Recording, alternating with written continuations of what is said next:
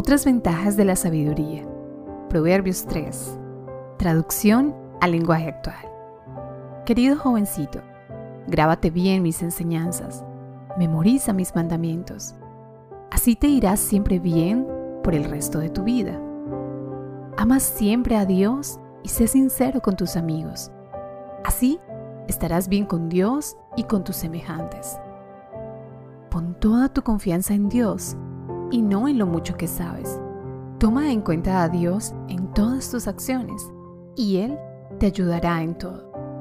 No te creas muy sabio, obedece a Dios y aléjate del mal.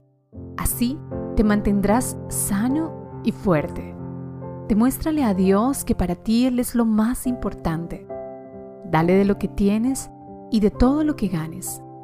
Así nunca te faltará ni comida ni bebida. Querido jovencito, no rechaces la instrucción de Dios ni te enojes cuando te reprenda, porque Dios corrige a quienes ama como corrige un padre a sus hijos. Dios bendice al joven que actúa con sabiduría y que saca de ella más provecho que del oro y la plata.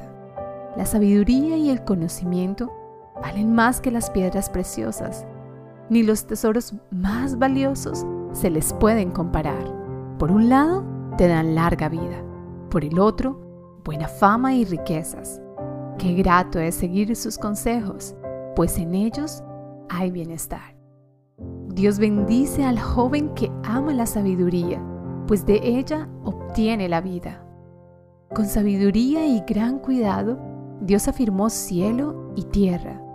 Con su conocimiento hizo brotar lagos y ríos y dejó caer la lluvia. Querido jovencito, aprende a tomar buenas decisiones y piensa bien lo que haces. Hacerlo así te dará vida y los demás te admirarán. Andarás por la vida sin problemas ni tropiezos. Cuando te acuestes, podrás dormir tranquilo y sin preocupaciones. No sufrirás las desgracias que caen sobre los malvados. Dios siempre estará a tu lado y nada te hará caer. Te niegues a hacer un favor siempre que puedas hacerlo. Nunca digas, te ayudaré mañana cuando puedas ayudar hoy. Nunca traiciones al amigo que confía en ti. No andes buscando pleitos si nadie te ha hecho daño. No envidies a los violentos, ni sigas su mal ejemplo.